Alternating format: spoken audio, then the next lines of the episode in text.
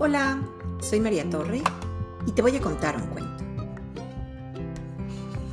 Una tarde con tío Sapo, escrito por Triunfo Arciniegas, ilustrado por Álvaro Sánchez.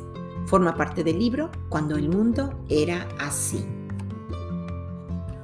Una tarde de verano, los pequeños sapos se cansaron de jugar en el charco, cada vez más estrecho y más lodoso, y fueron a buscar a tío Sapo que dormía debajo de un árbol.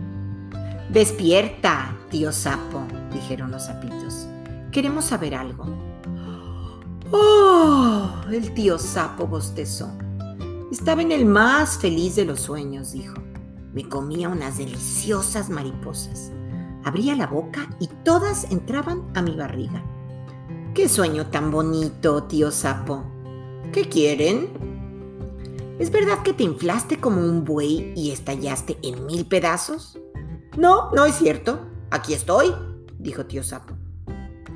¿Es verdad que le ayudaste a un escorpión a cruzar el río y te mató con su aguijón? No, no es cierto. Aquí estoy, dijo tío Sapo. ¿Es verdad que te perdiste buscando el fin del mundo? No, no es cierto. Aquí estoy, dijo tío Sapo. Los sapitos se quedaron pensando. ¿Por qué inventaban tantos cuentos sobre ti, tío sapo? Soy hermoso, dijo tío sapo. Me tienen envidia. Eh, no nos pareces tan hermoso.